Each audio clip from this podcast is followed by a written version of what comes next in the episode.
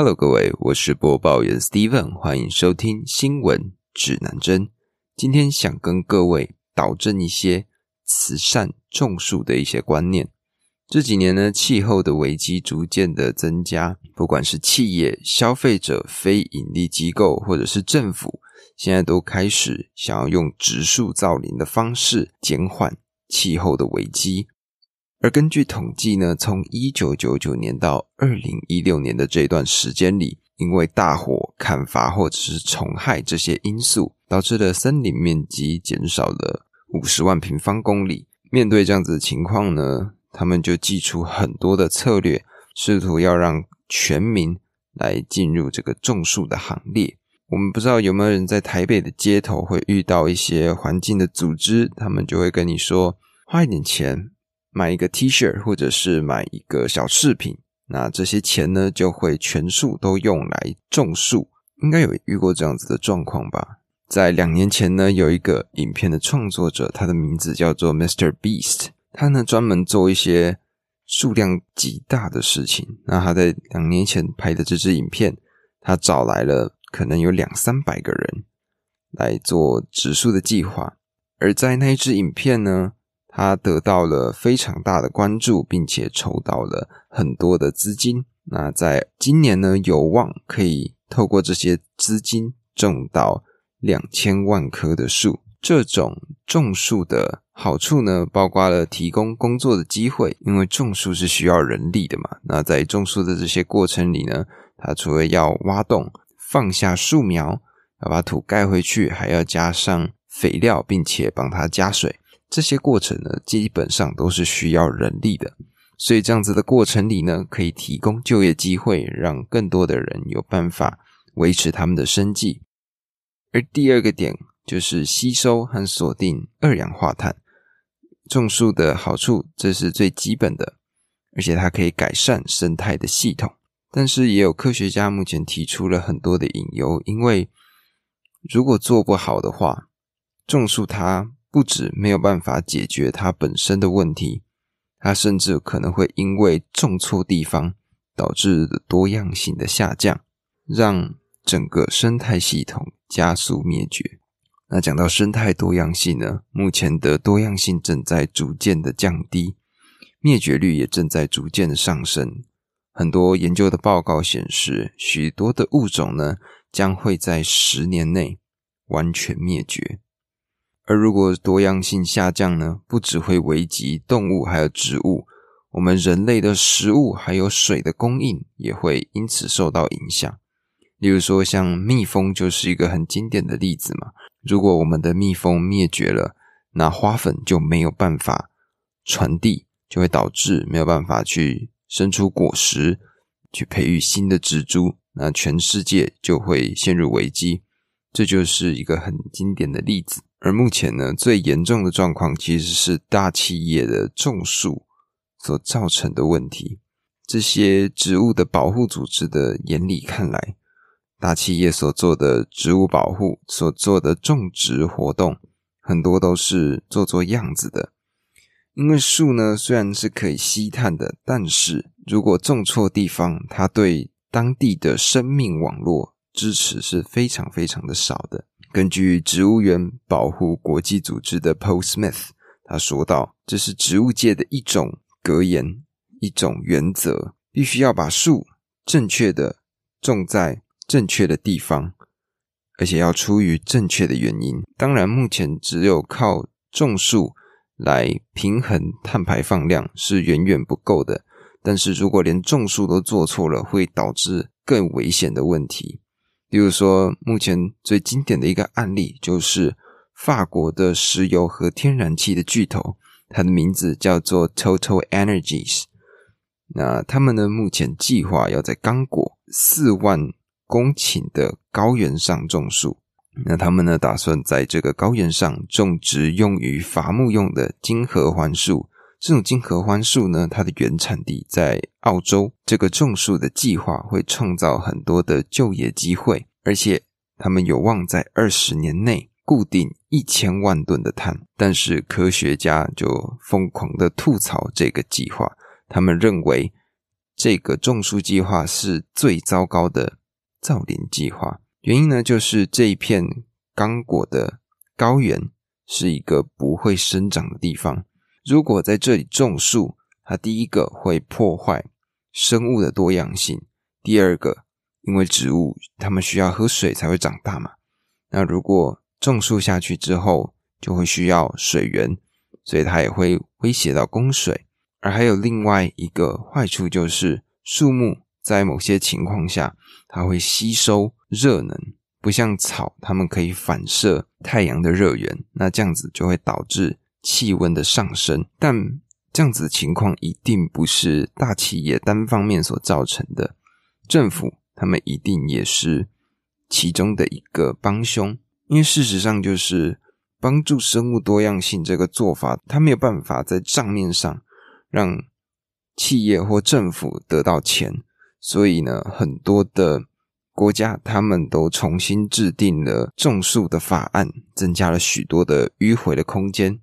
例如说，欧洲伐木最严重的地方威尔士，他们的规定呢，就是植树的地方只需要。百分之二十五的本地树种就可以跟政府申请补助，而肯雅和巴西，我们就可以很明显的看到很多不属于此地的桉树，它成排的直立在树林上。这些桉树的原生地就是澳洲。在我之前所提到的无尾熊的那一集里面，就有提到说，澳洲拥有非常多的桉树树种。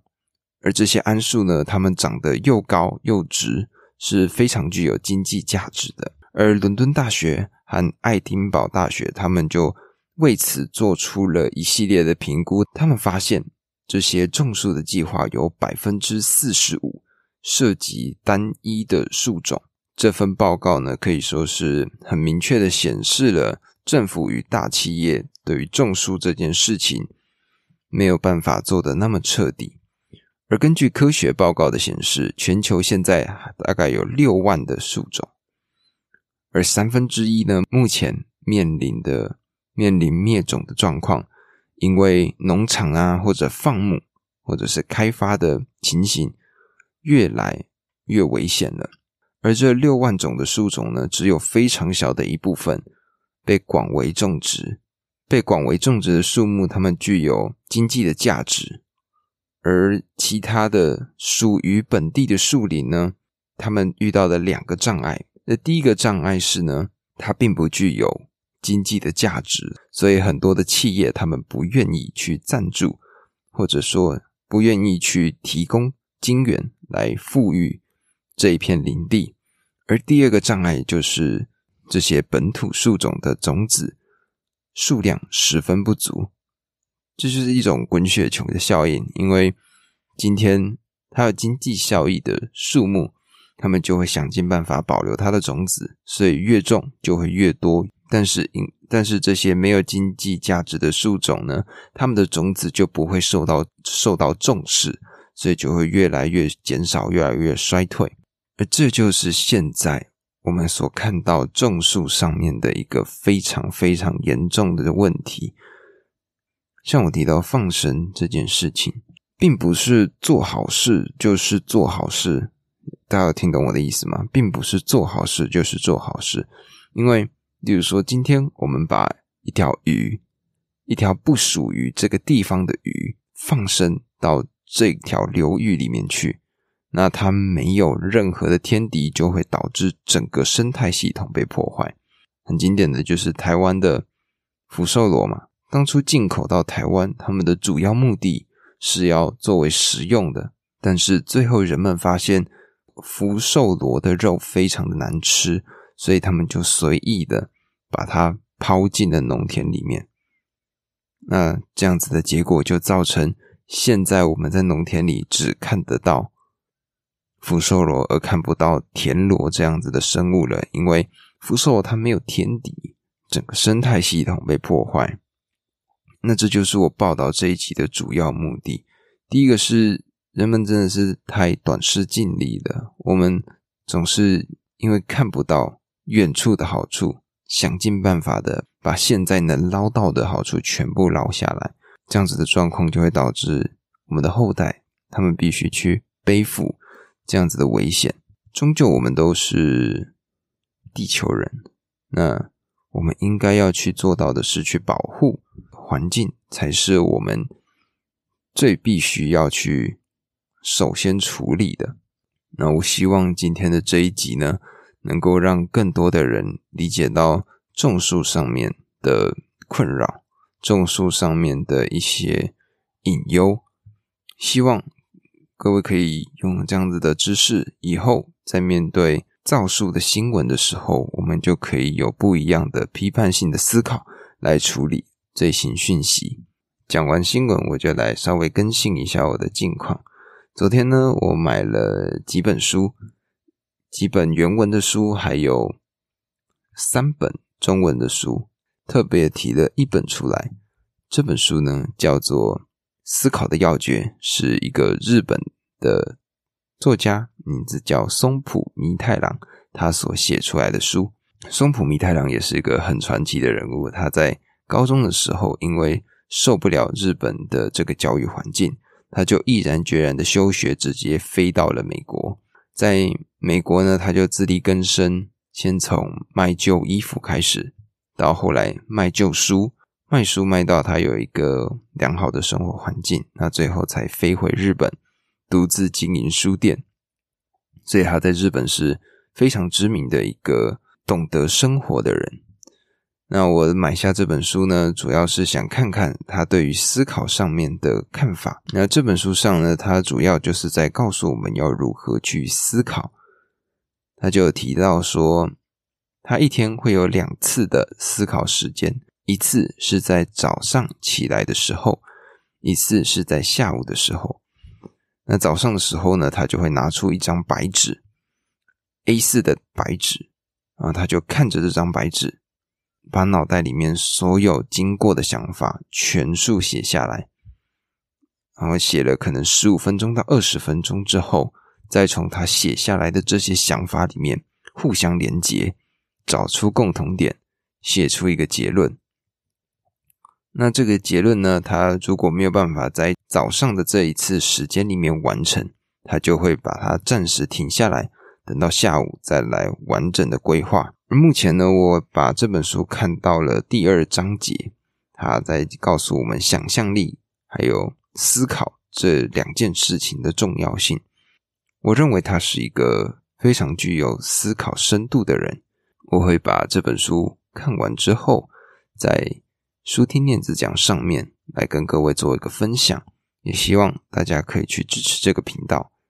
那么这几天的天气呢，会稍微比较冷一点，大家要记得多穿一些衣服，不要感冒了，这是最重要的。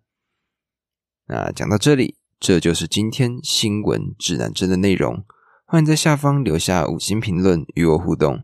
喜欢的话，欢迎关注我的 Podcast 及追踪我的 Instagram 账号。我的 IG 账号是 Compass News C O M P A S S，底线 N E W S。那么今天的节目我们就录到这里啦，我们下次再见。